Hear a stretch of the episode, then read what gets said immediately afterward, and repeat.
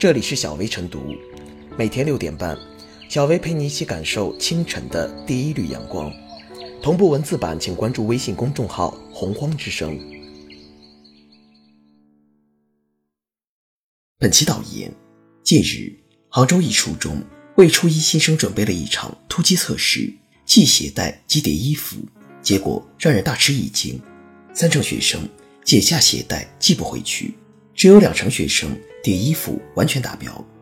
很多网友表示，总以为现在的小学生动手能力差，想不到初一新生竟然也会在系鞋带这样的小事上摔跟头。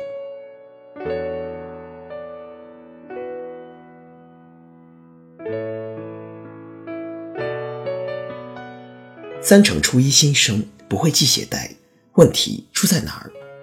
系鞋带为何会难倒了很多孩子？问题出在小孩，根子还在家长。孩子们其实不是学不会，而是根本没学过。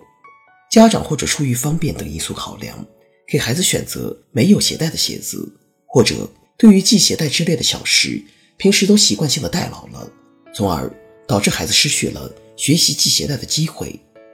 一桩小事背后折射了劳动教育缺失的大问题。值得引发深思。孩子学习负担那么重，哪有时间做家务？提起让孩子多参加劳动，很多家长都会发出类似的感慨。很多人虽然认同家长的责任不可或缺，但他们并未意识到，家庭应当承担起孩子劳动教育的主要责任，发挥主要作用。孩子要不要参加劳动，很多时候并不是缺乏时间，其实往往是观念问题。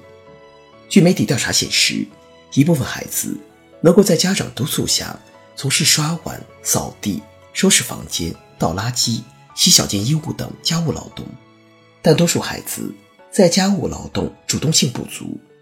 究其原因，并非都是孩子的责任。目前，青年的父母主要为七零后或八零后，独生子女居多，大多从小就缺乏家务劳动的意识和经验，常常有老人。或阿姨代劳，不少家庭热爱劳动、主动劳动的家风家教本身就缺乏传承。父母是孩子的第一任老师，孩子生活技能水平差，追根溯源，与家长重学业轻生活技能有关。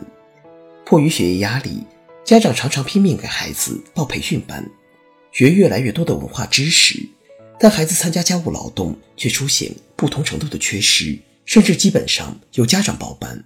导致不少孩子过着饭来张口、衣来伸手的日子，变成了生活的低能儿。家长固然需要学会适当放手，学校的劳动教育同样期待改进。在应试教育的大氛围中，教育价值取向存在唯分数论倾向，重纸面考试，轻生活技能。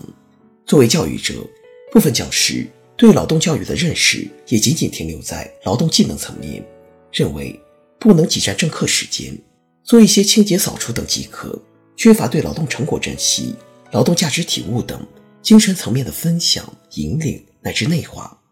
在这样的情形下，劳动教育怎能不被淡化、弱化？从这个意义上讲，杭州采荷中学的系鞋带比赛可谓别开生面，值得借鉴。尤其难能可贵的是，这样的比赛并非只是一个对外宣传的噱头。该校后续会重视学生在洗衣、烹饪、教室值日、社区服务等方面的基本劳动技能的培养，系统的对包括叠衣服、叠被子、洗衣服、烹饪等在内的劳动技能进行考核。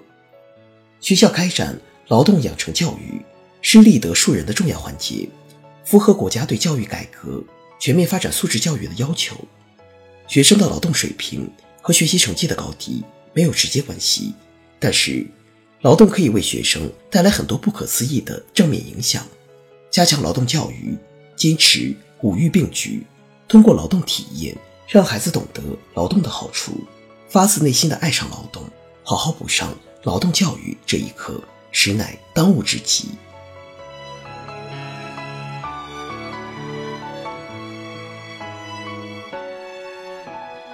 初中生不会系鞋带，闹心。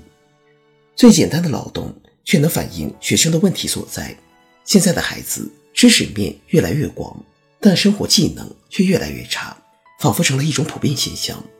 其实，孩子们也很委屈，从来没穿过鞋带，平时拿到鞋子，鞋带都是穿好的，甚至有的家长倾向于给孩子选择没有鞋带的鞋子，如此又怎能要求孩子们掌握这些技能呢？很多时候，不是孩子们学不会，而是他们根本没有机会学。许多家长往往把孩子照顾得太好了，殊不知，这样反而可能剥夺了孩子学习技能的机会。现实生活中，家里的劳动不需要孩子动手，甚至连盛饭、准备衣物、系鞋带这样的小事也是家长包办。孩子们基本都过着饭来张口、衣来伸手的日子，久而久之。变成生活上的低能儿也是自然。孩子生活技能水平差，追根溯源，与家长重学业、轻生活技能有关。与家长们给孩子报班的热情和对文化课的重视相比，带着孩子进行劳动实践、培养生活技能的力度显然不足。要知道，孩子们成长成才的过程是德智体美劳全面发展的过程，劳动也是孩子成长的必修课，不能顾此失彼。就此而言，学校教育可以补位，家庭教育更不能缺位。学校可以开展劳动养成教育，通过各种实践活动培养学生的劳动技能。更重要的是，在家庭教育中，家长们既要正确认识劳动的重要性，转变教育理念，也要在生活中学会放手，培养孩子们的自理能力、动手能力。毕竟，多学一点总是好的。